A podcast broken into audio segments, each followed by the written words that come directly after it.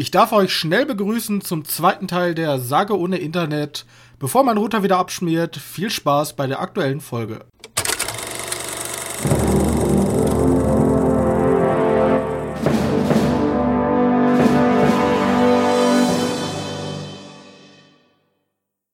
Hallo und herzlich willkommen zum zweiten Teil der Robin hat kein Internet-Saga. Und wir werden jetzt live erfahren, was Johannes sagen wollte, wie Corona sein Business rettet. Johannes, bitte. Ja, genau, durch Produktplatzierung. Ah, da hatte ich ja recht. Was ein Wunder. Wow, was ein Cliffhanger. Da haben wir ganze drei Tage drauf gewartet. Ja, schrecklich. Also für uns war es schon fast eine Woche? Eineinhalb Wochen, ja. Ja, furchtbar.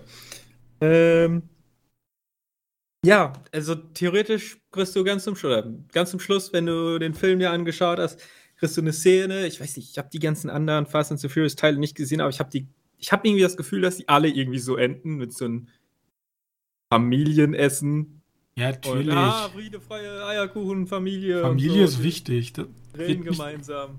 Und der Junge darf noch das Tischgebet sprechen. Oh, scheiße. Ähm, ja, und dabei wird halt Corona gereicht. Also, das Bier. Aber, aber schon auffällig. Du hattest ja schon bei 8 damals über die.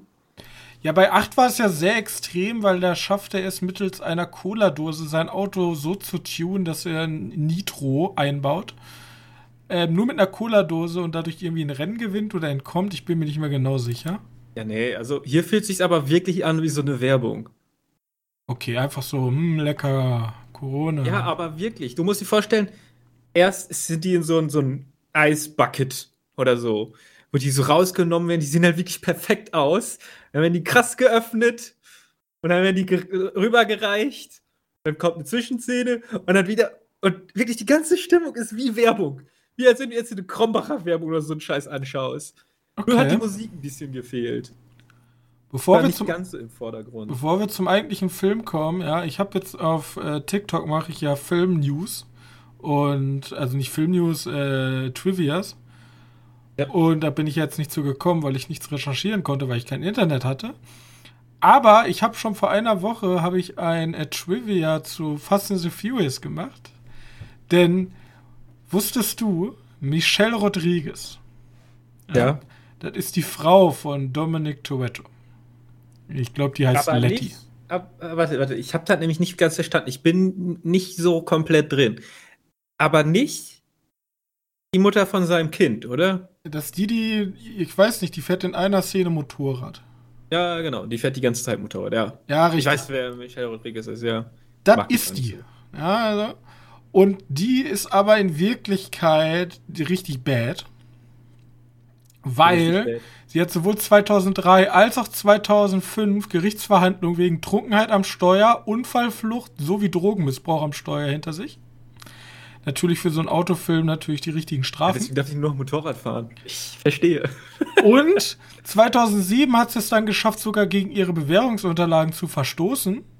Ach, du Deswegen Scheiße. musste sie eigentlich theoretisch eine halbjährige Haftstrafe antreten.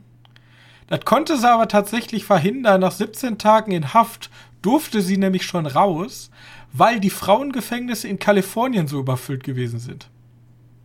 Ach du Kacke. Das ist unsere krasse Motorradheldin, die äh, kann nicht ohne Kokain und ein Corona-Bier am Steuer. Also passt die Product Placement Werbung vielleicht ganz gut. Ähm, ja, das zur äh, schönen äh, Toretto-Frau. Ich weiß auch gar nicht, was ich noch mehr zu Fast and the Furious 9 sagen soll. Weil ich glaube, ich glaube, jeder, Wirklich jeder weiß jetzt, in welche Richtung diese Filme gehen. Ähm, die sind halt für ein Publikum spitz zugeschnitten. Ja, aber die Frage war ja, du fandest ihn ja gar nicht so schlecht. Nee, ich bin da jetzt echt reingegangen und habe mich gedacht, ich, ich falle jetzt um und die zwei Stunden wie, also zwei Stunden 25, kommen mir jetzt vor wie ein Tag Film schauen. Äh, nee, der hat tatsächlich, also der ging halt gut um und da passiert auch immer was. Aber ich kann dir sagen, sobald ein Charakter anfängt, mehr als drei Sätze zu sprechen, wird er langweilig. Ja, das Problem ist ja bei solchen Filmen, ich habe ja Teil 8 gesehen, hast du ja nicht gesehen. Und ich glaube, wenn man alle Teile gesehen hat, jedes Jahr guckt oder alle zwei Jahre guckt man sich seinen Fast and the Furious an, ähm, hat man ja einen ganz anderen Blickwinkel da drauf. Und ich muss sagen, ich, ich habe mich sehr gut unterhalten gefühlt von Teil 8 noch. Aber ich muss zu, ich muss trotzdem sagen, das ist trotzdem kein guter Film. So, ich glaube, ich also, würde die auch nie es gibt bessere Actionfilme, die Story ist absolut schrecklich, die Charaktere sind unsympathisch größtenteils, aber trotzdem hat es mich unterhalten. So. Das ist ganz krude, aber es, ich würde es trotzdem keinen wirklich empfehlen. Es gibt so viele bessere Filme da draußen. Das will ich bloß damit sagen. Ja. Ja, eindeutig. Weil das ist äh, theoretisch scheiße, die aber so gut hochpoliert ist, dass man ähm, trotzdem unterhalten werden kann. Ja. Also, Einzige, was so ein bisschen stört, ist dieser Kitsch da drin. Ne, das ist irgendwie immer so ein, so ein möchte gern Kitsch. Ich meine, es gibt so eine Szene, soll dramatisch sein, aber ich denke mal einfach nur, das ist einfach nur lachhaft. Ne, ich will da gar nicht so viel spoilern für die Leute, die das noch sehen wollen, aber der ist in so einer Untergrundbasis und verteidigt seine Familie vor tausend Leuten, der, der Vin Diesel-Charakter, keine Ahnung, wie der heißt. Toretto, sagt Dominic ne? Toretto.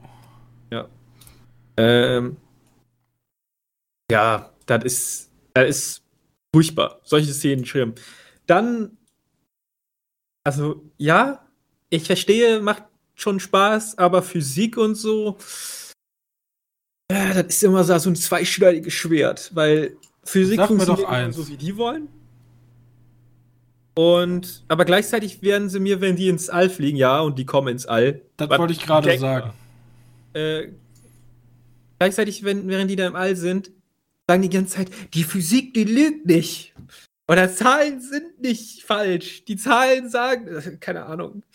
Vertrau auf die Physik. Ja, nee, so wie die Physik da funktioniert in den Filmen, ist, äh, ja. Also der perfekte Film für Bullshit-Bingo. Ja, aber wirklich. Ja, wirklich, ja, richtig. Mein okay. Gott. Also gibt's. Ja. Das habe ich mir mitten im Film nämlich auch gedacht. So ein paar, ein paar Wörter aufschreiben, die im Film hundertprozentig aufkommen sollten. Familie ist unfair. Äh, also Familie kannst du mal außen vor lassen, so wie Namen. Das Traurige ist ja sogar, das ist ja tatsächlich Justin Lin, deren erst, also sein erster richtig großer Film war ja tatsächlich Fast and the Furious Tokyo Drive. Ist das so? Ja. Kann gut sein. Ich habe die alle nicht wirklich gesehen. Ich habe ich hab nur den ersten und den zweiten gesehen. Von Fast. Und die, die Hobbs Shaw hieß der, ne? Dieses Spin-off. Ähm, ja. Das fand ich noch ein bisschen besser. Das war nämlich so mehr hier, ne? Augenzwinkern. Hehe. Hey, außerdem kann ich hier die beiden Schauspieler da sowieso immer ganz gut sehen. Das ist übrigens sehr gut. Der Regisseur hat auch Community äh, drei Folgen gemacht und True Detective zwei Folgen. Nice. Aber der ist schon eher in so einem Action-Genre drin, so wie ich gerade sehe. Ja, ja. Fast and the Furious, Fast and the Furious, Fast and the Furious und ja. Gut, ja. dann ähm, wollen wir zu einem Film kommen, der zu tun hat mit Jacob Toretto, das ist nämlich der Bruder von Dominic Toretto und der wird gespielt in Fast and the Furious von John Cena. Der hat aber in einem anderen Sch äh, Film besser performt, würde ich mal annehmen. Ja, eindeutig. Also hier war der hier war der leider langweilig. Ich habe die ganze Zeit gehofft, dass er so ein bisschen davon abkriegt, aber nee. Leider, leider nicht. Justice League. Nee, warte, das macht überhaupt keinen Sinn. Äh, Suicide, Suicide Squad. Squad. The The Suicide Squad. The Suicide Squad. Ähm, ja. Ist der zweite? Nein, ist nicht der zweite, sondern ist eine neue Interpretation vom ersten Suicide Squad von dem Marvel-Konnoisseur James Gunn. Ja. Und ähm, wie gesagt, man wollte sich mit dem Film ein bisschen neu ausrichten. Um die Info vorne wegzunehmen, der Film ist in Anführungszeichen gefloppt oder hat einen harten Start. Das wissen wir jetzt zumindest mit ein bisschen ein paar Wochen Zeit dazu. Ja, man, man könnte dann so mal sagen, dass eigentlich wirklich jeder Film momentan mehr oder weniger einen harten Start hat und floppt. Free Guy performt aber relativ gut, muss man sagen. Genau, also die Filme, die günstig produziert wurden und auch nie teuer, nie teuer waren, die performen gerade recht gut. Aber die Filme, die, die, also so ein, so ein Suicide Squad, der ja schon recht teuer war, oder auch hier, wie heißen die beiden von Disney? Ähm, äh, Black Widow und Jungle Cruise, äh, die unterperformen gerade ein bisschen. Ja. Vielleicht liegt es auch daran, dass du ja das gleichzeitig auf dem Stream schauen kannst. Und ich glaube, bei Suicide Squad war das auch so. Ich glaube, den kannst du auch gleichzeitig mit HBO Max schauen, ne? Ja. Der ist bei HBO Max im Abo und den muss man ja noch nicht mehr extra bezahlen. Da müsst, und HBO gibt die Werte nicht so raus wie andere. Große, Eben. ja. Auf jeden Fall begleiten wir unsere Truppe bestehend aus Harley Quinn, Bloodspot, King Shark, Peacemaker, Polka Dot Man, Man. und äh, Wick Flag. Ja, ich habe sie mir alle aufgeschrieben, extra meine Liste. Ähm, begleiten wir auf eine Mission in. Scheiße, jetzt weiß ich nicht mehr, wie die Insel heißt. Weißt du, wie ähm, die Insel heißt? Ja, warte. Gott. Maltese, irgendwas Maltese. Photomaltese. Nee. Photo, Photovoltese. Photosynthese. Nein, irgendwie sowas komisch. Irgendwas mit Maltese, meine ich. Äh, ich finde es im, äh, im Hintergrund finde ich es heraus. Äh, Insel Corto Maltese. Ja. Corto Maltese. Und sie wollen da in irgendein so geheimes Labor einbrechen, weil die alte Regierung wurde abgesetzt und jetzt ist da eine neue und die US-Regierung möchte nicht egal was da drin ist, dass das irgendwie ans Tageslicht kommt, das soll alles kaputt gehen, ja. Und deswegen ähm, haben wir hier einen neuen, neuen Ansatz, anders als der alte Film, der ja schon ein bisschen ernster war, meiner Meinung nach, haben wir hier eher ein Comedy. Also ein rein Comedy. Typisch James Gunn. Und ich, also, er ist wesentlich besser als der erste. Viel, viel besser ja. als der erste. Ja. Ja. Ich finde, ich find, der Anfang macht schon ganz viel. Der bereitet dich so ein bisschen wirklich auf den Film, den du jetzt sehen wirst, vor. Weil du gehst ja, du gehst ja so ein bisschen anders da rein und denkst so, ja, okay. Und dann kommt dieser Flup und denkst dir so, hui, okay. okay, jetzt verstehe ich, warum du solche Charaktere genommen hast. Richtig. Und ähm, James Gunn hat ja auch als Bedingung gestellt, ich darf aber nehmen, wen ich will aus ja. dem DC-Universe. Deswegen haben wir da auch sehr kuriose Helden. Ähm, ich muss hier vor allem einmal loben, John Cena in seiner Rolle als Peacemaker macht hier einen richtig guten Job. Ich glaube, ich habe jetzt eine News gelesen, sogar, dass ähm, jetzt ein Sequel dazu kommen soll, eine Serie über ihn. Also über Peacemaker. Oh Gott, das, das wäre so witzig. Ja. Ähm, er macht dann im, im Laufe des Films einen Turn, den ich jetzt nicht so originell und gut fand an sich, weil ich nicht so ganz weiß, wo die Intention daherkam, aber das ist eher mal mehr so ein Plot-Device gewesen. Aber an sich Comedy gut, Action gut, ja.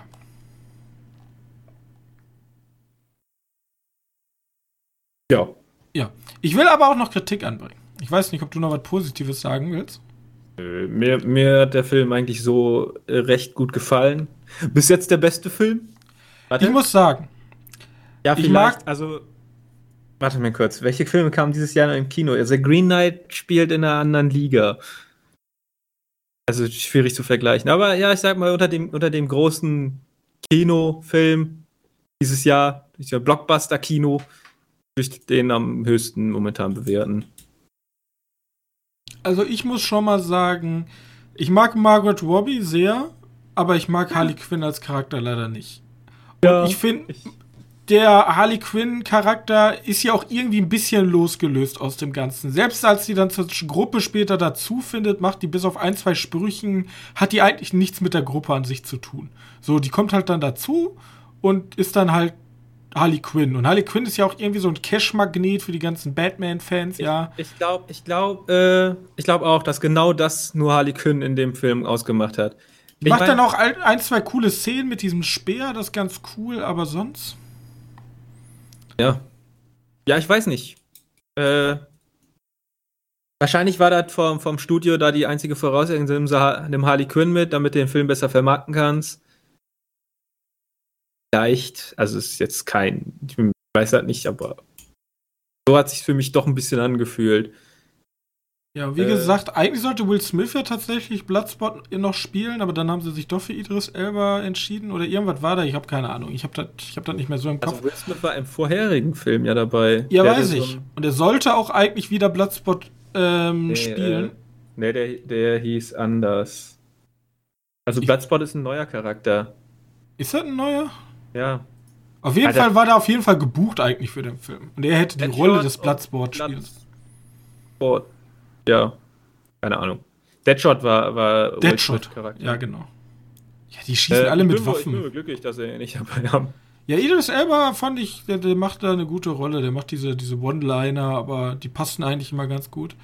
Und ich fand, der Film hatte aber auch ein sehr komisches Pacing. Also, die, also, diese, es gibt dann ab und zu so, ja, meine, also hier Rattengirl, so meine Kindheit äh, war schlimm. Und, da gibt es noch richtig traurige Momente und dann richtig witzige Momente. Es gibt aber, also. Ich fand, ich fand am Anfang habe ich mir bei, bei Red Catcher 2 habe ich mir äh, gedacht, so, okay, das ist jetzt irgendwie, irgendwie eine, eine, Ebene, die will ich gar nicht haben. Aber dann ganz zum Schluss gab es nochmal so, eine, so einen Rückblick, wo ich dachte so, yo, der hat mich jetzt doch krass bekommen. Fand ich ja. wirklich gut. Ähm, am Anfang hat, kam mir das auch schwer vor, wo die ja im Bus sitzen und da erzählen. Ja, das war irgendwie so ein, nicht Downer, aber das hat irgendwie nicht so ganz gepasst. Da drückt der Film so auf, auf die Bremse kurz. Ja. Und sagt so, ja, wir brauchen jetzt noch ein bisschen. Vor allem, ich muss sagen, wir haben jetzt hier coole Charaktere, die sind natürlich super flach und da muss ich einfach kritisieren. James Gunn hat mit Guardians of the Galaxy bewiesen, wenn er so eine Truppe an kuriosen Figuren hat, dass er sie bei Guardians of the Galaxy wesentlich besser als Charaktere ausarbeiten kann in einem Film. Also die Guardians of the Galaxy habe ich mehr ins Herz geschlossen, auch von der Person und deren Hintergrundgeschichte und deren Charakter als die Charaktere hier. Die Charaktere hier waren Abziehbildchen. Kann man ja auch so machen. Muss ja nicht schlimm sein. Aber der King Shark war halt der King Shark und. Äh, der King Shark war halt der Groot. Der. Richtig, ja, richtig. Aber die restlichen Charaktere waren halt da hat man halt nichts drüber erfahren, wirklich.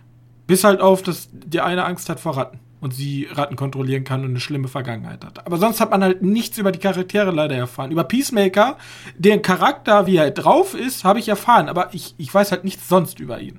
So, deswegen ja, hat mich dann auch bin, am Ende. Ich bin, ja, ich bin, mir ziemlich sicher, dass man, dass man den Charakter von Margot Robbie, also Ali Quinn und den Joel Kinnemans Charakter, der ja schon im Vorgängerteil nicht mehr wirklich also Vorgänger, wenn man den so nennen kann, nicht mehr wirklich anpacken wollte.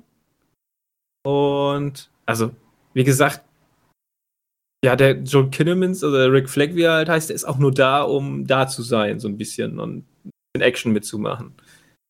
Und zu sagen, wie komisch doch hier einfach alles ist. Ein bisschen ja. der normale Guy, der sich so ein bisschen erden soll.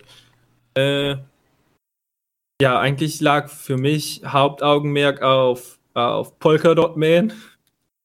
Volker Dottmann. Ja, er, ja. er gagmäßig da war. Aber ja, gut. Äh, und halt Reg Catcher 2. Und halt Idris Elba hat halt ja mit seinen, wie ist der, Bloodsport, hat, hat halt auch noch eine kleine Hintergrundgeschichte bekommen. Aber wie gesagt, ich glaube nicht, dass da also für, für ein Suicide Squad war das schon, da gab es schon genug Hintergrund. Ja, aber man muss sich trotzdem die Kritik gefallen lassen, dass ja, meiner Meinung nach die Charakterentwicklung in seinen anderen Superheldenverfilmungen besser funktioniert hat. Ja. Und jetzt ist natürlich die Frage nach, wird ein Suicide Squad 2 kommen in dem Stile, aber dann wahrscheinlich ohne James Gunn? Fragezeichen. Ähm, ja, ich bin mir gar nicht so sicher, ob das ohne ist. Ich glaube sogar, dass er, dass sie den wohl wieder dafür haben wollen. Aber wenn ein Suicide Squad 2 kommt, dann bitte mit einem komplett neuen Team. So wie in Suicide Squad das normal ist. Du willst halt einfach nur sehen, wie die eine komische Mission kriegen und ein paar Spielereien machen. Mehr nicht. Mehr ist halt Suicide Squad auch nie gewesen. Richtig. Das ist ja auch das Team, was meistens stirbt. Genau. Keine Ahnung, bringst da Killer Frost rein. Nimmst auch gerne mal Margot Robbie raus, auch wenn ich ich, ich habe das Gefühl, dass wenn sie einen Suicide, neuen Suicide Squad machen, dass ein oder zwei Charaktere unbedingt wieder reinkommen müssen. Also ich kann mir gut vorstellen, dass sie King Shark wieder reinpacken, weil das ist halt nur CGI. Ja. Einfach, Gespielt einfach von Sylvester Stallone übrigens. Ja, gesprochen, ne? Also ja. gespielt nicht. Gespielt war dieser. Von einem Typen in grünem Kostüm. Nee, äh, also, ja, richtig, Typen im grünen Kostüm. Äh, aber der hat auch eine Schauspielerrolle. Der war nämlich einer von den Typen, der in den Staaten sitzt und an einem Computer sitzt und sich das anschaut. Diesen größeren mit der Brille. Okay. Der hat den, der hat den gemotion captured oder. Ja, warum nicht? Der war ja ihr Fosset. Sylvester Stallone ist nur in die Tonkabine ja, gegangen. Genau. Gut. Das äh, zu The Suicide Squad ist aber eine Empfehlung. Kann man sich auf jeden Fall angucken. Eindeutig. Ja. Gut. Dann mach du mal weiter. Ich habe zwei Kinofilme noch gesehen. Aber wir müssen ein bisschen aufteilen, sonst äh, redest du am Ende nur. Das kann gut sein. Ähm, okay, ich mache mal einen Film, den ich ganz schnell äh, abhalten kann. Und zwar Monster Hunter. Ach, du hast Monster Hunter gesehen? Ah, nicht den, nicht den Kinofilm.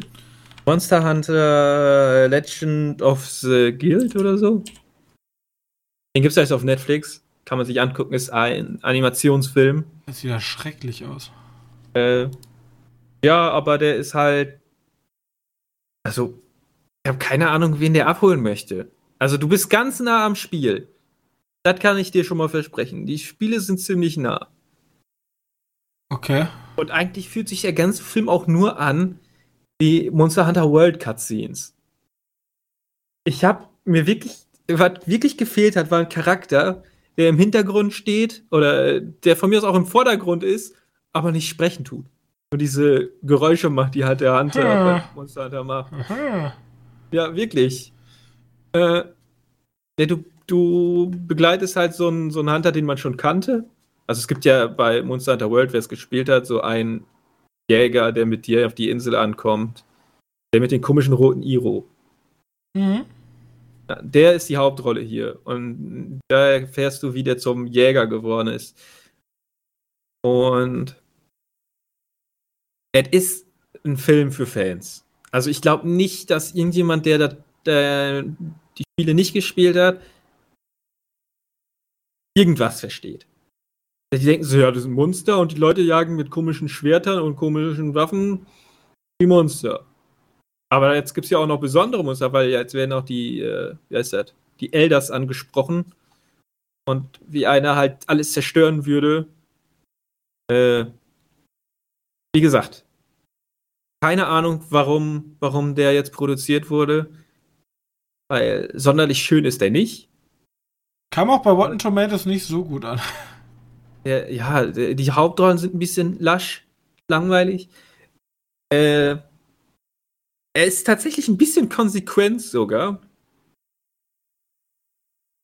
Also im Laufe des Films passieren halt so ein paar Sachen, wo du denkst, so, okay, ja, hätte ich jetzt nicht mitgerechnet, aber cool. Ähm, und sonst fühlt er sich, ja, an wie so ein Monster Hunter. Wie so eine Monster Hunter Cutscene. Nur, nur mit weniger Liebe zum Monster. was ein bisschen traurig ist. Weil Ahnung, du hoffst ja jetzt als Fan irgendwie ein Ratterlos oder sowas zu sehen. Du kriegst aus anderen Monster Hunter Teilen eher was. Ich weiß nicht, welche das sind. Äh, okay. Also, ich also kannte die jetzt nicht so. Ja, das sind eher, glaube ich, die PSP-Teile, woher die kommen. Die sind auch günstiger von der Lizenzierung. Aber, keine Ahnung. Ich ja, weiß gut. nicht. Es jetzt ich fand ihn nicht so krass. Er sieht mir leider äh, zu hässlich aus auf Bildern, tut mir leid. Aber den großen Vorteil, den er hat, der dauert nur 50 Minuten. Oder eine Stunde. Eine Stunde dauert der ganze Kack. Äh, Junge, das ist ein, ein, ein kriminell Psychology-Video. Ja, also wirklich lohnenswert ist er nicht. Kann man äh, getrost überspringen, war aber, glaube ich, sogar auf Netflix auf Platz. Auf Platz 10. Auf Platz 10, alles gut. in Deutschland, den sich da interessiert. Also wer das gesehen hat und dachte, was ist das für ein Blödsinn? Äh, basiert auf dem Spiel und ist nicht so geil. Also der Film. Das Spiel wohl, der Film nicht. Weird, un weird uninspired spongy animation. Look like an extended cutscene from a PS2. ja, passt wohl. Da wird PS2 ist ein bisschen gemein, aber drei und nicht mehr. Gut. Ja. Äh, wirklich nicht so empfehlen. Soll ich weitermachen mit. Hau noch einen raus, danach komme ich. Ich habe leider nur gerade absolute Spaßgranaten. Absolute okay, Meisterwerke, deswegen. Dann bringe ich noch mal was rein, was ich äh, hier jetzt. Äh, wann habe ich den gesehen? Vorgestern? Weiß nicht. Hat mir auf jeden Fall sehr viel Spaß gemacht hat. Der Film Beckett. Mhm. Äh, lief auch, ich war auch auf Netflix. Ist ein Film mit John David Washington in der Hauptrolle. Und ich habe mich so ein bisschen in den Typen verguckt. Habe mir wirklich gedacht, so, ey, der Typ ist ja mega. Der hat mir schon bei Tenet gefallen und jetzt in Beckett. Er ist mega. Den zuzuschauen ist toll. Alicia Vikander spielt auch mit, hat aber nur eine kleinere Rolle. Ähm, okay. Und es geht halt um, ja, der, der Beckett und die April, also gespielt von John David Washington und Alicia Vikander, äh, machen Urlaub in, im, in Griechenland. Irgendwo, irgendwo in den Pampas. Also keine Ahnung, wo sie genau sind. Äh, dann baut er aber nachts einen Unfall mit einem Auto. Sie stirbt und er sieht jemanden. Und daraufhin als er bei der Polizei halt äh, repariert wurde, wollte ich sagen, verarztet wurde, äh, stellt er halt fest, seine Frau ist tot, ist kacke. Und er erzählt, dass er in dem Haus, wo er reingefahren ist, dass da Leute waren. Die Polizei so, okay. Er will noch was für den Ort hin. Und auf einmal wird er von der Polizei gejagt. Also er, der wird nicht nur gejagt, um im Knast zu kommen da, sondern er wird gejagt, soll umgebracht werden.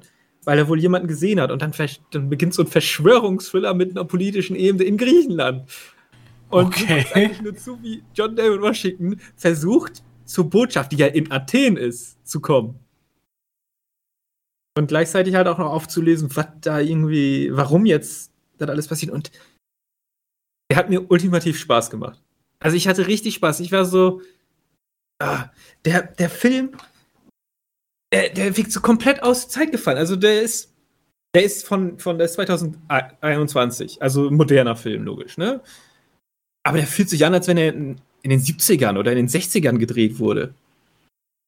Also, er hat schon so einen so Alfred Hitchcock-Flair, so North by Northwest.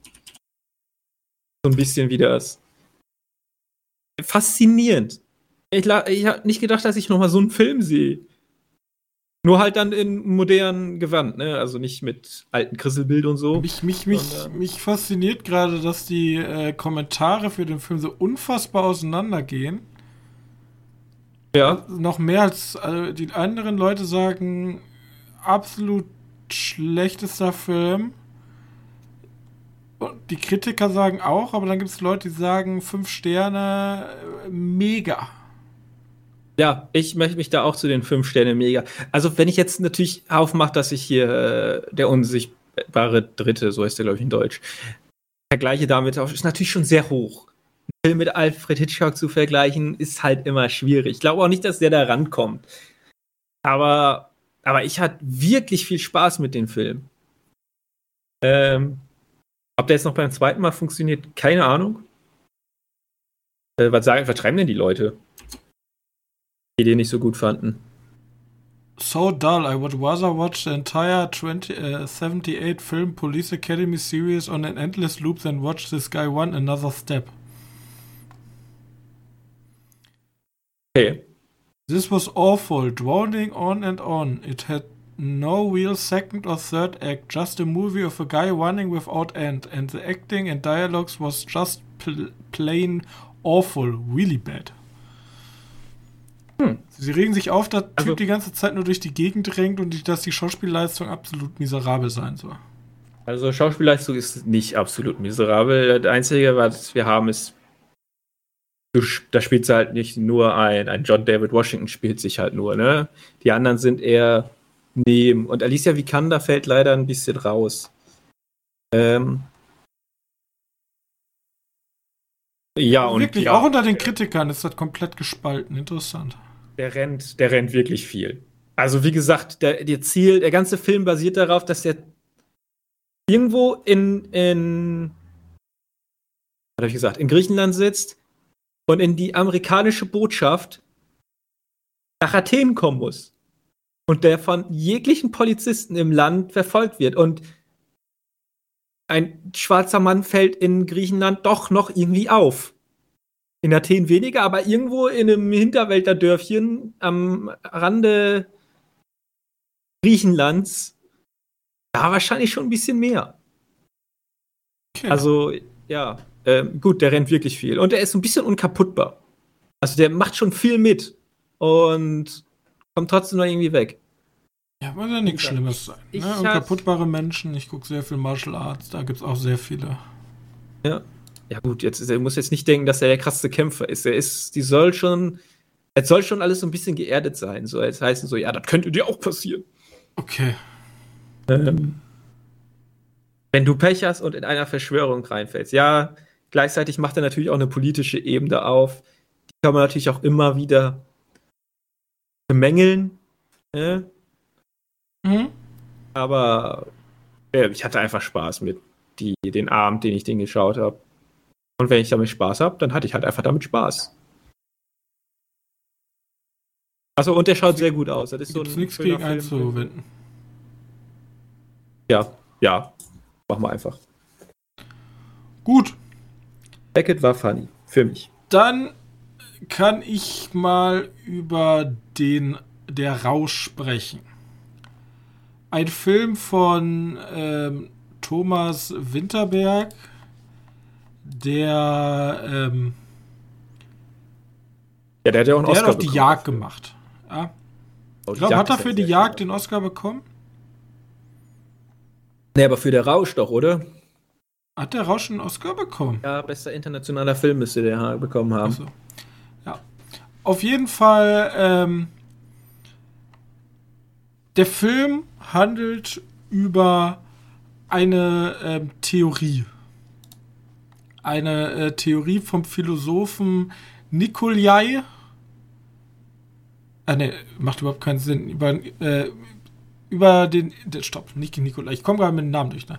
Also, die, es gibt eine These eines norwegischen Psychiaters namens Finn Skraderud. Ich habe das niemals richtig ausgesprochen, weil das. Also die gibt es jetzt auch wirklich oder gibt es die nur für den Film? Die gibt's, die gibt's richtig. Ah, okay. Dieser Psychiater hat die These aufgestellt, dass die Menschen mit zu wenig Alkohol, mit einem zu niedrigen Alkoholspiegel geboren sind. Also er geht davon aus, dass der Mensch wesentlich besser leben würde, wenn er ein, einen anhaltenden Alkoholpegel von 0,5 Promille haben würde. Nur eben kurz so für, für Laien. 0,5 ist jetzt nicht zu viel, oder? 0,5 ist genau die Stelle, wo man in Deutschland nicht mehr Auto fahren, obwohl ich, jetzt glaube ich 0,3 oder 0,5, ähm, ist glaube ich die Stelle, wo man in Deutschland nicht mehr Auto fahren dürfte. Okay, also, also gerade nicht mehr. Ja, also ab 0,5 ist Schluss. Also man dürfte, äh, Warte. Also man darf nicht mehr. Nicht, also man darf noch Fahrrad fahren. Also ab 0,3 kann es Sanktionen geben, bis ab 0,5 ist halt die Grenze. Okay. So. Okay, also ist etwas noch nicht so, wo du komplett unaushaltbar bist, weil du nur am Lallen bist und so, sondern du bist halt einfach. Also wenn du mit 0,3 einen Unfall baust, bist du auch dran, ne? Ja. Aber mit 0, wenn du über 0,5 kriegst, kriegst du halt Strafgeld, kriegst du Bußgeld. Bei 0,3 und du fährst irgendjemand an, dann kriegst du auch natürlich einen drauf. Ne? Dann sagen die, ja. du hast Alkohol getrunken. Aber wenn du mit 0,3 rundfährst und die dich anhalten und du pustest rein, dann sagen die, ja, komm, fahr weiter. Okay, ja gut. Und ähm, da es sich ja theoretisch um eine ähm, um einen wissenschaftlichen wissenschaftlichen äh, Dingens, äh, wie heißt es, eine These ähm, ist, ähm, planen die, also es geht um vier, vier Lehrer in dem Film namens Martin, Nikolja, äh, Nikolja, Tommy und Peter. Ne, Nikolai, so, Entschuldigung. Tommy und Peter. Und die sind, die sind in der Midlife-Crisis, die sind jetzt so, die sind 40, 50 Jahre alt, wissen, also sie kommen mit ihrem Leben nicht so ganz voran, haben alle ihre eigenen Probleme zu bewältigen und eines Tages auf den Geburtstag kommt halt einer der vier auf diese Idee von diesem, ähm, von diesem Philosophen, äh, Skad, äh, Skaderud, und unser Hauptprotagonist, gespielt von Mats Mikkelsen, äh, Martin, denkt sich einfach, ich probiere das einfach mal auf. Denn er ist ein Geschichtslehrer und unterrichtet eine Klasse und es gab schon einen Zwischenfall, dass die Eltern bei ihm vorbeigeschaut, äh, bei Eltern bei ihm vorbeigeschaut haben, weil er unterrichtet jetzt ganz wir und er kann den Stoff irgendwie nicht rüberbringen. Und deswegen sagt er sich, ich habe eh nichts zu verlieren, ich probiere das Ganze jetzt einfach mal aus und fängt halt an, konstant 0,5 Promille Alkohol-Intus zu haben. Und seine Freunde fangen dann bald daraufhin auch an, ähm, ihm das nachzutun. Und der Film ist wie so ein Essay aufgebaut. Am Anfang geht es sozusagen, weil diejenigen wollen sich auch nicht als, ähm, also die, die möchten halt nicht, dass sie Alkoholiker werden. Und deswegen wollen sie einen wissenschaftlichen, wissenschaftlichen äh, Ansatz machen. Und dann beginnt sozusagen Kapitel 1 des Films. Ähm, Belegung der These, dass ein Mensch mit 0,5 äh, besser lebt. So. Und das ist der erste ja. Teil und man sieht, denen geht's echt besser. Der Unterricht läuft besser, der Musiklehrer kann das viel besser vermitteln. Beim Sportunterricht schafft es seine Mannschaft auf einmal zu gewinnen und generell alles läuft besser. Die Beziehungen laufen besser, der Unterricht in der Schule läuft besser und das Leben ist einfach lebenswerter. Ja. Punkt.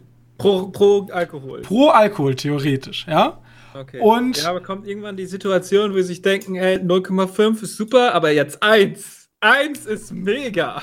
Das ist theoretisch Kapitel 2, weil Kapitel 2 sagen die sich, ja, ähm, die Menschen sind ja alle unterschiedlich gebaut, deswegen machen wir einen individuellen Alkoholspiegel und jeder darf so viel trinken, wie er es für richtig hält. Und Mats Mikkelsen erhöht dann, glaube ich, auf 1,1 Promille aber bei ihm läuft immer noch alles gut. Also man merkt schon, er schwankt durchs Leben, aber es läuft eigentlich und seine Beziehung wird sogar theoretisch noch besser. Und das Ganze wird dann aber gekrönt mit dem, äh, mit dem Abschluss sozusagen Saufen bis zur Besinnungslosigkeit. Und da kommt dann halt der, der. Jetzt kommt der kritische Aspekt. Der, der kritische Fall. Aber was ich jetzt, jetzt, ich will ja gar nicht alles spoilern, also ich will ja nicht spoilern in dem Film, was der Film halt per perfekt macht. Wenn wir uns einen Film Alkoholiker, also nicht Alkoholiker vorstellen, aber wenn wir einen Film über, wenn jemand im Film Alkohol trinkt, dann hat das entweder gar keinen Effekt oder wir befinden uns im Bereich Slapstick.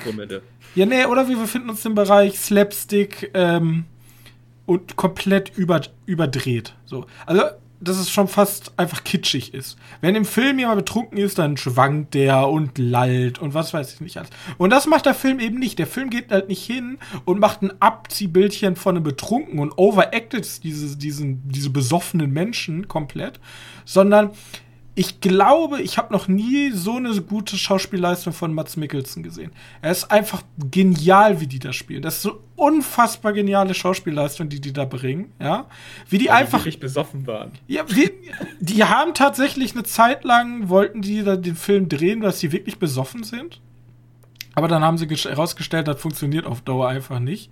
Und das ist auch echt anstrengend, die ganze Zeit 0,5 Promille zu halten. Aber die schaffen es einfach mit Blicken, mit Gesten, ohne Worte, schaffen die es so viel auszudrücken in dem Film. Es ist einfach unfassbar. Und dabei geht der Film aber später auch nicht hin und sagt, oh, guck mal hier, Alkohol ist aber böse, Leute. Ähm, Alkohol sollte man gar nicht trinken, weil Alkohol ist ungesund. Er zeigt, ja, Alkohol hat richtig, richtig schlechte Sachen, aber wir sind alle erwachsene Menschen und Alkohol kann theoretisch auch gute Sachen haben. So ja. verrückt das jetzt klingt. Weil ich finde, in der jetzigen Cancel Culture, wo alle, wo überall drauf geachtet wird und bla bla bla, ich denke mir immer, wieso, also wenn Alkohol trinken dann noch in Film. Also gerade in Film sollten wir uns doch sowas erlauben können, wie zum Beispiel auch Alkohol als Thema zu behandeln. So, da geht es ja jetzt nicht um, ähm, dass irgendwelche Kinder Alkohol trinken, sondern äh, trinken ja erwachsene Männer Alkohol. Naja, wir gucken ja auch Leuten beim Morden im Film zu. Richtig. Und wenn, und wenn man dann oh, irgendwann sagt, ja, das geht ja aber nicht mehr. Richtig. Also. Und genau das Gleiche finde ich halt auch mit Alkohol. Wir sind ja erwachsene Menschen. Und wenn man ab 18 darf, kann man halt selber entscheiden, ob man jetzt Alkohol trinkt. Und da kommt es halt auch bei, wenn man zu viel trinkt, zu einem Absturz. Ja, das ist sowieso normal. Irgendwie ab 18 solltest du sowieso ziemlich viel für dich selbst entscheiden können. Und es gibt hier zwei Szenen. Es gibt eine Szene mit Mats Mikkelsen, das ist, wo die dann sagen, okay, wir, wir, wir schießen uns jetzt komplett ab. Die gehen dann auch aktiv hin und sagen, wir betrinken uns jetzt bis zur Besinnungslosigkeit. Und Mats Mikkelsen sagt, nee, ich will ich nicht. Und dann sagen die, ja, komm doch, bitte, bitte. Nein, nein, ich mach das nicht. Und dann sagt er, aber nur einen Schluck. Und du siehst in seinem Gesicht schon, er wird nicht nur einen Schluck trinken und er zieht dieses ganze und er, er trinkt dieses ganze Glas auf einmal. Diese ganze Szene ist einfach genial geschnitten, genial geschauspielert. Das passt alles. Das ist eine geniale Szene. Und auch das, das Ende ist dann auch das Coverbild übrigens. Dann fängt er an zu tanzen. Und es ist alles so schön. Der Film ist so, so schön, so, so traurig, so, so witzig. Ich habe also ich, ich glaube schon, das ist mein Film des Jahres. Ich weiß nicht, was der Film noch toppen soll. Also der Rausch wirklich allergroß, also wirklich ganz, ganz großes Kino. Kann ich wirklich nur jedem ans Herz legen, diesen Film zu gucken. Gut. Habt ihr ihn geguckt? In Münster, oder? Ich habe ähm, den, hab den alleine in Münster gesehen. Im Dingens? Ähm, Im Schlosstheater. Äh, Schlosstheater. Oha. Also wirklich. Ja, was tut man, ne? Wenn man, wenn man schon kein Internet hat, dann. Wenn man kein Internet hat, dann fährt man auch gerne mal eine Stunde ins Kino. Also, aber guckt euch diesen Film an, der ist wirklich genial. Ja, solange die Kinos noch offen sind. Solange die äh, Kinos noch offen sind. Okay, sehr gut. Möchtest du weitermachen oder soll ich? Mach du noch. Ich habe nur noch eine Sache. Ich habe noch zwei. Okay, dann nehmen wir jetzt einfach mal den, worüber ich, äh, den ich jetzt schon ziemlich lang angekündigt hatte, dass ich die Serie geschaut habe. Aber weil ja Disney Plus so mega geil ist und jede jede Woche nur eine Folge rausbringen, damit du auch länger bei dem Streamingdienst bleibst, weil die wir wissen, dass die nicht mehr Content haben, bist du, ja, kriegt oder kriegt man erst jetzt die komplette Review zu Star Wars The Bad Batch. Ähm, Wovon bereits eine zweite Staffel angekündigt ist. Ja, ich weiß. Ich weiß, ich weiß. Ähm, boah, was, was sage ich denn? So Bad Batch, das ist so schwierig, weil am Anfang kriegst du so, so eine Einstunde, so ein Stunden lange Folge, um so ein paar bisschen so die Charaktere zu etablieren. Und da äh, passiert auch alles während der, äh, wie heißt das, zur Order, hier, Order 66? Keine Ahnung, ich weiß nicht mehr, welche Order das war. Star Wars Main. Ähm, auf jeden Fall da, wo die, die Klontruppen ihre Jedi-Generäle hinterrücks erschießen. Und weil die so ein Spezialkommando sind und irgendwie besondere Klone, haben die diesen, diesen Inhibitor-Chip, der bei Clone Wars etabliert wurde, äh, haben die den nicht mehr und denken sich so, ja, nee, das ist komplett Scheißbefehl, wir können jetzt nicht einfach unsere Generäle erschießen. Äh, und deswegen tun die nur so, als wenn die jemanden erschießen. Aber die haben die erschossen, sondern die haben ihnen die Flucht ermöglicht. Und dann kriegen die halt mit, wie die halt abtrünnig wären vom, vom, vom aufkeimenden Imperium. Das ganz schnell zur Story. Ja. Ähm, dazwischen hast du dann eigentlich nur, oder dabei hast du halt eigentlich nur die ganze Zeit, wie, wie unsere Truppe, die aus vier, vier Supersoldaten besteht und ein Mädchen, das auch ein Klon ist, aber irgendwie auch ja, komisch. Man muss ein bisschen genau. Diversity hier reinbringen, ja. Ja, genau. Es ist ein jüngeres Mädchen, also keine Ahnung. Wahrscheinlich ein normal alternder Klon, aber halt weiblich und irgendwie besonders hergestellt, aber keine Ahnung. Ist auch wurscht. Äh, die dann zusammen ein paar Abenteuer erleben und am Anfang hast du so die ersten zehn Folgen nur äh, Case of the Week oder so, kann man sich's vorstellen. Also alle voneinander unabhängig. Also du siehst halt, die grobe Geschichte ist noch da, klar. Aber im Groben passiert halt, die müssen Geld sammeln für, für einen Auftraggeber und die machen eher Kopfgeldarbeiten. Versuchen dabei unterm Imperium hin runter wegzuarbeiten. Und ja. dann passieren ziemlich, ziemlich zum Schluss nicht die letzten paar Folgen, die letzten paar Folgen waren wieder gut. Dann passiert etwas, was ich irgendwie furchtbar finde. Weil dann fangen die an, Geschichten, weil die wahrscheinlich keine Ideen mehr hatten, wie die diese Klontruppen weiter spannende, äh, spannende Abenteuer erleben zu lassen, fangen die an, natürlich mit alten Bekannten aufzuräumen. Weißt du, man sieht nochmal Rex. Kennst du, ne? Der, der blaue Klon da blaue. aus Thomas, ja, genau. Und man sieht von, von Rebels nochmal einen Charakter, der kriegt sogar eine ganze Doppelfolge, wo dann die, also eine Folge, wo die Klone überhaupt gar keine Rolle mehr spielen. Und eine Folge, wo dann, wo dann heißt, ja, jetzt unterstützen wir die.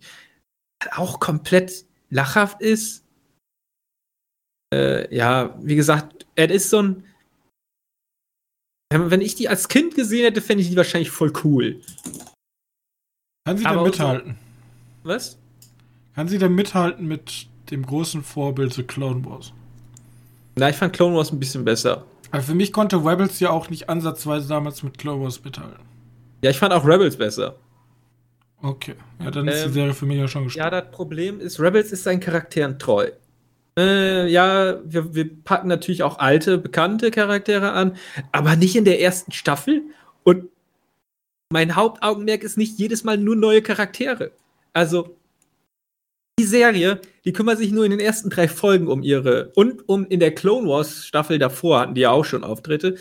Ähm, nur da während um, um währenddessen um ihre Charaktere.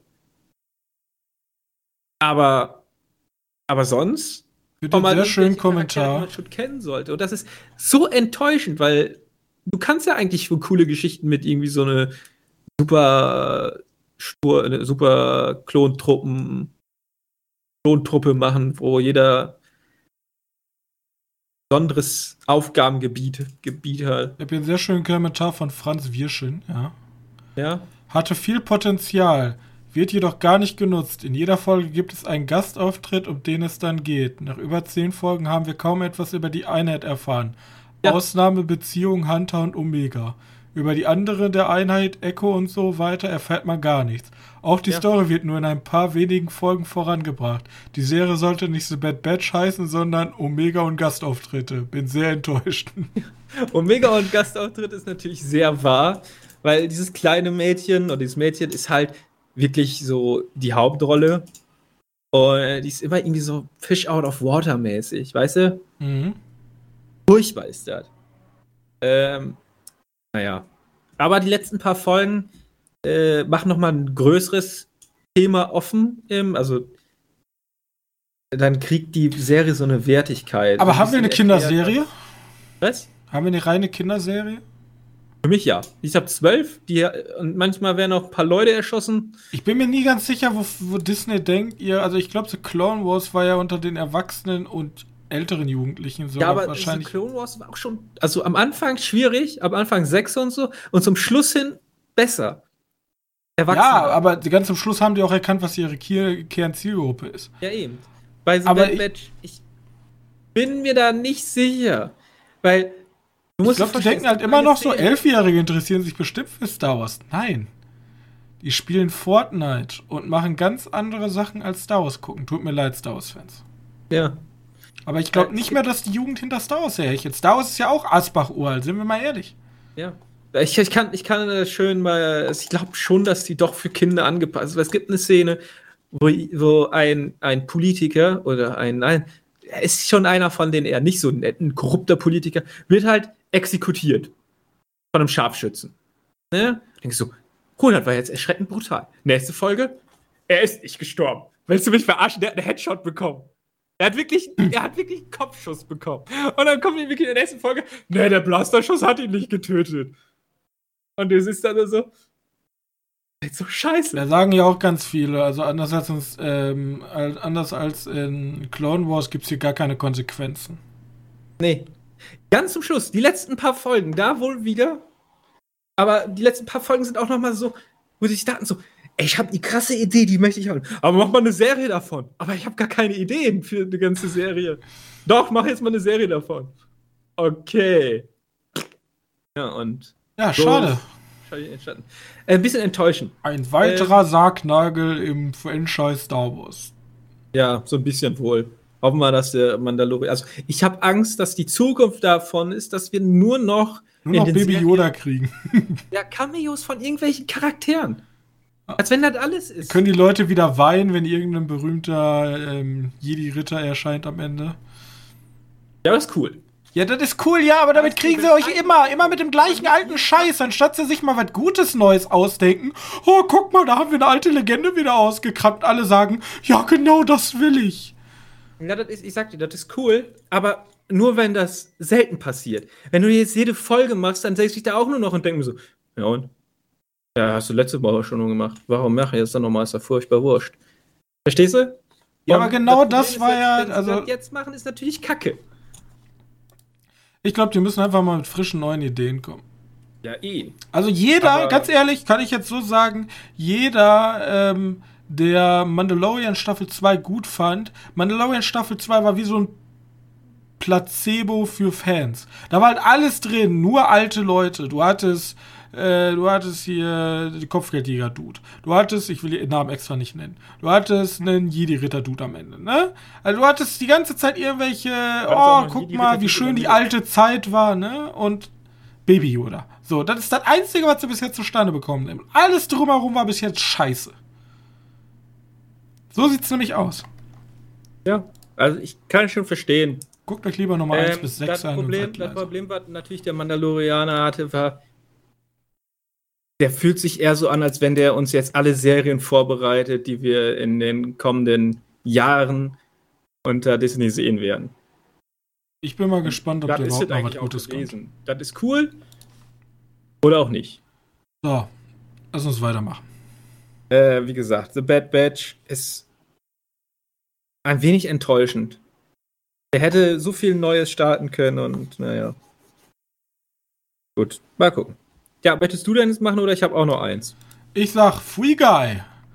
Ryan Reynolds spielt den Guy. Der Guy ist ein NPC in einem Videospiel. Das Videospiel ist angelegt so ein bisschen wie GTA. Also wir haben so, so, so eine Stadt und da laufen NPCs halt rum, die ihren normalen Tagesbusiness nachgehen. Und dann gibt es die Spieler, die laufen durch die Gegend, machen krasse Missionen, beschießen die NPCs. Ne? Und er lebt halt in diesem als NPC in dieser Welt und denkt, eigentlich musste doch mehr draußen sein. Er will sich die ganze Zeit immer ein paar Schuhe kaufen, die 200 Dollar Ingame-Währung kosten. Er hat aber immer nur 186 und er verdient halt auch irgendwie nicht mehr Geld. Und er ist sozusagen gefangen. Doch eines Tages sieht er eine, ähm, eine Spielerin, in die er sich verliebt, gespielt von Jodie Comer. Und er verliebt sich und bricht aus seiner Schleife aus, überwältigt einen Spieler und merkt auf einmal, okay, hier ist irgendwas anders und spielt halt jetzt nach den Gesetzen dieses Videospiel und fängt dann halt an zu leveln. Bla, blibub. Was der Film macht, er hat endlich verstanden, was Spieler wollen. Nämlich genau das, was Star Wars-Fans wollen. Du ballerst die einfach mit alten Referenzen von Videospielen zu. Was damals ja ähm, äh, Steven Spielberg nicht gelungen ist, Steven Spielberg. Doch, war doch Steven Spielberg. Steven Spielberg. Ja, ähm, bei Steven Spielberg war das eher so. Hallo, war ja eher cringe. Und Videospiele sind cool. Ja, da waren irgendwelche 55-Jährigen, die dann gedacht haben, komm, wir machen jetzt, ähm, wir machen mal so ein paar Anspiele, dann packen wir mal so einen Overwatch-Charakter da rein und irgendwen von Halo oder so. Und hier merkt man aber so richtig, also wenn, wenn du dich mit Videospielen nicht auskennst, wirst du wahrscheinlich gar nicht so viel verspielen, verstehen. Es gibt super viele Anspielungen. Also keine Ahnung, der böse Konzern ist, ähm, Tsunami. Kommt von einem anderen Publisher, Warum? der so ähnlich klingt. Was ist denn an den Verein böse? Naja, gut. Ja, weiß ich nicht. Auf jeden Fall, der, das sind die Bösen. Und da ist auch schon die größte Schwäche. Tiger Waititi spielt den Bösewicht. Der ist nämlich der oberste Programmierer dabei, Tsunami. Und der overacted halt, also wirklich. Das ist ein bisschen fremdschämend schon, was er da macht. Ist Tiger ähm, Waititi, ne? Weil ja, ist Tiger Waititi, ich weiß, aber das hat irgendwie nicht gepasst. Also, ähm, und wir haben, also es ist aufgeteilt in die Spielwelt und die echte Welt. In der echten Welt ist, ist so ein, ist so ein Programmierer-Pärchen, will ich es mal nennen. Das sind zwei Programmierer, die haben ein Spiel ähm, gebaut und äh, sie vermuten halt, dass der Originalcode jetzt in diesem Free, äh, äh, weiß gar nicht, Frieger, ich weiß gar nicht mehr, wie die Welt heißt. Auf jeden Fall in dieser, dieser, neuen, dieser neuen Welt ist das eingeflogen. Und während er gesagt hat, ich will nicht gegen Tsunami kämpfen, gerichtlich, ich arbeite einfach für die und verdiene mein Geld, hat sie es nie aufgegeben, dass auch sie, in der unser Ryan Reynolds sich verliebt. Und sie will halt da gerichtlich gegen vorgehen, weil sie glaubt, unser Code wurde geklaut, ja. So. Ja. Und jetzt mal, also es gibt Health Packs. Es gibt Anspielungen auf GTA. Es gibt ja, Anspielungen. Von wann sind die denn? es gibt es, äh, es gibt es gibt Fortnite-Anspielungen. Also so ganz viel aus sämtlichen Genres. Ähm, die Charaktere sind alle sympathisch. Der, Ryan Reynolds schafft es hier echt, diesen Charakter super rüberzubringen. Am Anfang hatte ich Angst, weil Ryan Reynolds spielt irgendwie immer Ryan Reynolds. Aber hier schafft er es irgendwie zu zeigen, yo, funktioniert alles. Der Film macht an sich Spaß, der Film ist an sich stimmig. Ich muss tatsächlich echt häufig lachen und mich zum Lachen zu bringen im Kino ist nicht einfach. Ich schmunzel, das höchste Gefühl ist schmunzeln, aber wenn ich lache, dann weiß ich, dass der Film gut ist und der Film ist tatsächlich eine gute Videospielverfilmung. Also ist ja kein, kein Videospiel, aber ein Film über Videospiel. Fand ich sehr, sehr schön, kann man sich gerne im Kino angucken, ist sehr verrückt, macht einfach Spaß.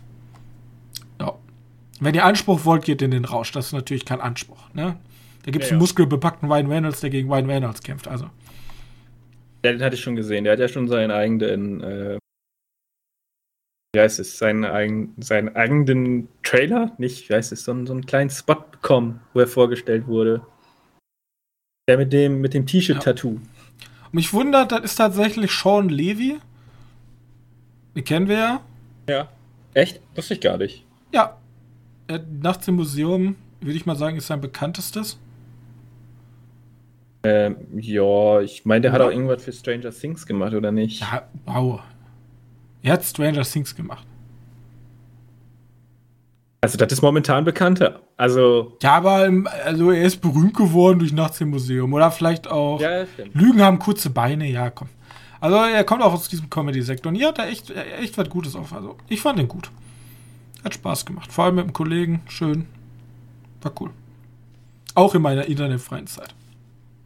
Oh, der Mann hat wohl in letzter Zeit gut produziert. Der hat auch Love and Monsters produziert. Der kam ja auch ganz gut weg. Mhm. Und Arrival hat er auch produziert. Kann man mal machen. Kann man mal machen. Der hat einen guten Rekord momentan. Also kannst du auch noch gerne ins Kino gehen. Der wird dir auch gefallen, der Film. Ja, wahrscheinlich, aber wahrscheinlich nicht, weil äh, wahrscheinlich schon, aber ich wahrscheinlich hätte ich nicht ins Kino gehen dafür. Das ist ein schöner das Spaßfilm. Die Leute fanden den richtig geil. Das ist gut. Volles Kino, alle haben mitgelacht. Habe ich lange nicht mehr ah, seit Corona gesehen. Das war ja beim Dingens nicht so bei Suicide Squad. Bei, bei Suicide Squad hat, kam in einer witzigen Szene, hat sich jemand zu mir rübergelehnt und hat gesagt, du musst jetzt lachen. Und da habe ich mir gedacht so, halt bitte. Hm, naja. Ja blöd gelaufen. Kann ich sagen, wird er eh nicht hören. Und sobald das hören wird, weiß er, mit dem ich spreche. Ja. Und will jemand ver verrät mich. Ich verrate es nicht. Sehr gut. Mal gucken. Jetzt kann man ja so ein bisschen Timer stellen, wann denn die Leute, die wir persönlich ja. kennen, ob die den überhaupt hören. Ne? Okay. Ja? Äh, gut. Hau deinen letzten Film raus. Ich habe eine letzte Serie. Serie. Ja, auch wieder Netflix. Ja, hier diesen Horrorquatsch, habe ich schon gehört den Horrorquatsch. Brand ja. New Sherry Flavor ist wahrscheinlich einer der Filme, wo ich Serien, wo ich, ja, ich will nicht sagen, so ein bisschen Aufstoßen teilweise hatte. Weil am Anfang krachst du gar nichts. Also du weißt nur, es geht um eine Regisseurin, die in LA Fuß fassen möchte.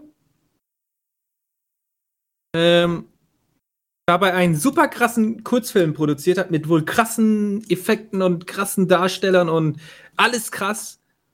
Und jetzt von einem Produzenten so ein bisschen unter die Fittiche genommen wird. Aber, weil wir aber? in einem woken Hollywood sind, ist dieser natürlich eine ekelhafte Person. Ne?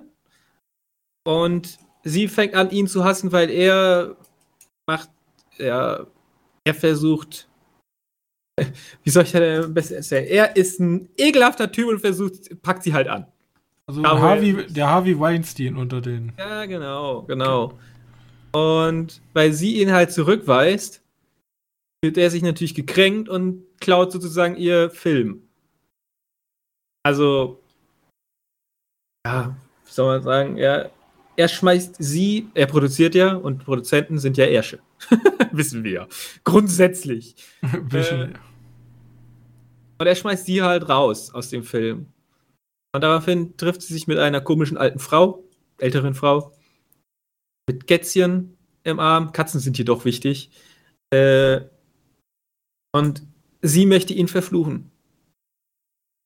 Okay. Und daraus entsteht ein erst extrem komischer, also wirklich komischer Moment, weil die erste Zeit kotzt die immer Katzen aus. Und ich sag, das ist so eklig, das ist wirklich, da wird mir jetzt, geht es mir noch so, uh, wirklich. Okay. Wenn, wenn, die Katzen auskotzt, so kleine Kätzchen. Und, und das ist so der Anfang vom Fluch. Und er, er kriegt einen Schluck auf davon. Zum Beispiel. Hä? Ich kotze Katzen und er kriegt nur Schluck auf. Ich will, dass ihm was Härteres passiert. Und am Anfang ist halt noch ein bisschen witzig. Du hast Standard-Jumpscares drin, die, wo du denkst, ja, okay. So, so eine Art Jumpscares wie bei, wie bei, wie heißt das nochmal? Hill House. Nicht Hill House, der andere. Ja, wo man, wo man mit hundertprozentiger Sicherheit weiß, wann die kommen und die sind eigentlich auch gruselig, weil sie so einen komischen Soundeffekt haben. Männer? Ja, genau. Ja, und, und okay, dieser okay. Soundeffekt, irgendwie bleibt dir die irgendwann im Kopf. Dann denkst du dir auch so, okay, cool. Ähm, und dann, dann wird's, wie gesagt, am Anfang ist das noch irgendwie so, du bist dir unsicher, soll das jetzt witzig sein? Weil so komplett witzig ist das nicht. Ja, es ist komisch und demnach weird. Darüber kann man lachen. Aber das wird zum Ende hin immer schlimmer. Und sobald du es überlegst, denkst du so, eigentlich ist das ganz, ganz schlimm, was gerade passiert. Okay. In, je, in jedem Belang ist das schlimm. Und es ist weird. Ich meine, mein, es gibt so, hast du, äh, hast du Leute, die mir helfen können? So eine Szene ist, also Leute, die mir helfen können. Ja, frag nach, so bei Namen gibt es so sind Drogenhändler für mich, die machen jeden Job. Dann geht die zu Leuten, die so aussehen, fragt, sind sie babababa? Ich gebe ihnen 50 Euro jeweils, wenn sie einen Job für mich machen. Und dann stellt sich heraus, die sind das gar nicht gewesen, aber wir haben trotzdem den Job gemacht. Okay. Und das wird natürlich auch noch viel schlimmer und denkst du, okay, am Anfang ist es witzig, jetzt wird es schlimmer. Also ich finde, die Serie ist fantastisch interessant. Das Ende ist furchtbar enttäuschend. Das ist einfach nur so, nope, ich habe keinen Bock mehr. Bin weg. Aber, aber die Ideen, die da drin sind, sind echt gut. Okay. Äh, ja, du hast Horror, du hast ein bisschen Comedy, ah, du hast ganz viel Ekel. Also wirklich viel Ekel. Also der nimmt sich nicht zurück, der ist schon, schon eklig. Vor allem, wenn Katzen gekotzt werden. Fun Fact dazu, der Film wurde am 13., äh, Freitag den 13. veröffentlicht. Ja, cool. Und die Produktionsfirma heißt Eat the Cat. Ja, passiert genau andersrum. Die kotzt Cats aus. Weil keine Katzen mehr kotzen. Ja. Ich meine, da gibt es auch so einen, so einen Subplot mit einer Familie, den will ich gar nicht vorwegnehmen. Der ist so schlimm. Okay. Der ist so schlimm. Nehmen wir nichts weg. Ich gucke es mir tatsächlich auch mal an, weil es ist natürlich ein sehr prägnantes Poster. Ähm, mit, der, mit, der, mit der Kirche? mit der Kirche und im Auge, ja. Ja. Äh, ja, und Rose Salazar kennt man aus, aus Alita. Alita Battle Angel. Ja, da hat's, jetzt hat sie mal normale Augen. Und jetzt, wo ich sie da zum ersten Mal sehe, dachte ich mir so, ey, die ist eigentlich für Alita irgendwie doch perfekt gecastet gewesen. Weil ich mich ohne große Augen denke ich mir so, irgendwie sind die Augen so klein. Wieso hast du so kleine Augen? Ja, das ist ganz normal eigentlich. Äh, faszinierend und seltsam. Und auch so, klar, du musst dir vorstellen, da gibt's super viele Sticheleien, so mit ja, die Regisseure, die fühlen sich alle immer wie Künstler, sind leider möchte gern Künstler auch nicht. Produzenten sind komplett ekelhafte Menschen grundsätzlich mhm. und Schauspieler sind nur auf sich selbst. Nur sie selbst, niemand anders. So, also klar, da gibt es diese Sticheleien. manchmal ein bisschen, manchmal ein bisschen mehr, gegen, gegen halt Hollywood. Gesamtes Hollywood. Und ich mag ein bisschen so hinter die Kulissen schaust du nicht wirklich, aber die Idee finde ich nett. Und der Film ist eklig. Also die Serie ist eklig. Also wirklich. Da hatte ich schon manchmal so ein, so ein uh, kennst du, ne? So ein, uh, Kenn ich. Hochkommen. Ja. Ja. Das zu Brand New. Brand New Sherry Flavor. Brand äh, New Sherry Flavor. Gut. Dann sich mal anzugucken, reinzugucken für Horrorfans und die Leute, die ja weirdes Kino mögen, auch gerne rein. Das ist aber auch so oberflächlich, ne? Also. Dann mache ja. ich hier jetzt den Hardcut und sag äh, Ende Teil 2. Wir sehen uns in Teil 3. Der kommt dann in drei Tagen wieder raus. Äh, sehen wir uns wieder mit dem Trailer der Woche, den News und dem Thema der Woche, wo wir darüber debattieren, ob die aktuelle Richtlinie von Amazons Diversity, äh, ich habe keine Ahnung, wie sie sich weiter nennt, ob die gut ist fürs Kino und den Film. Also fürs Kino, nicht für den Film. Deswegen, äh, bis dahin. Tschüss.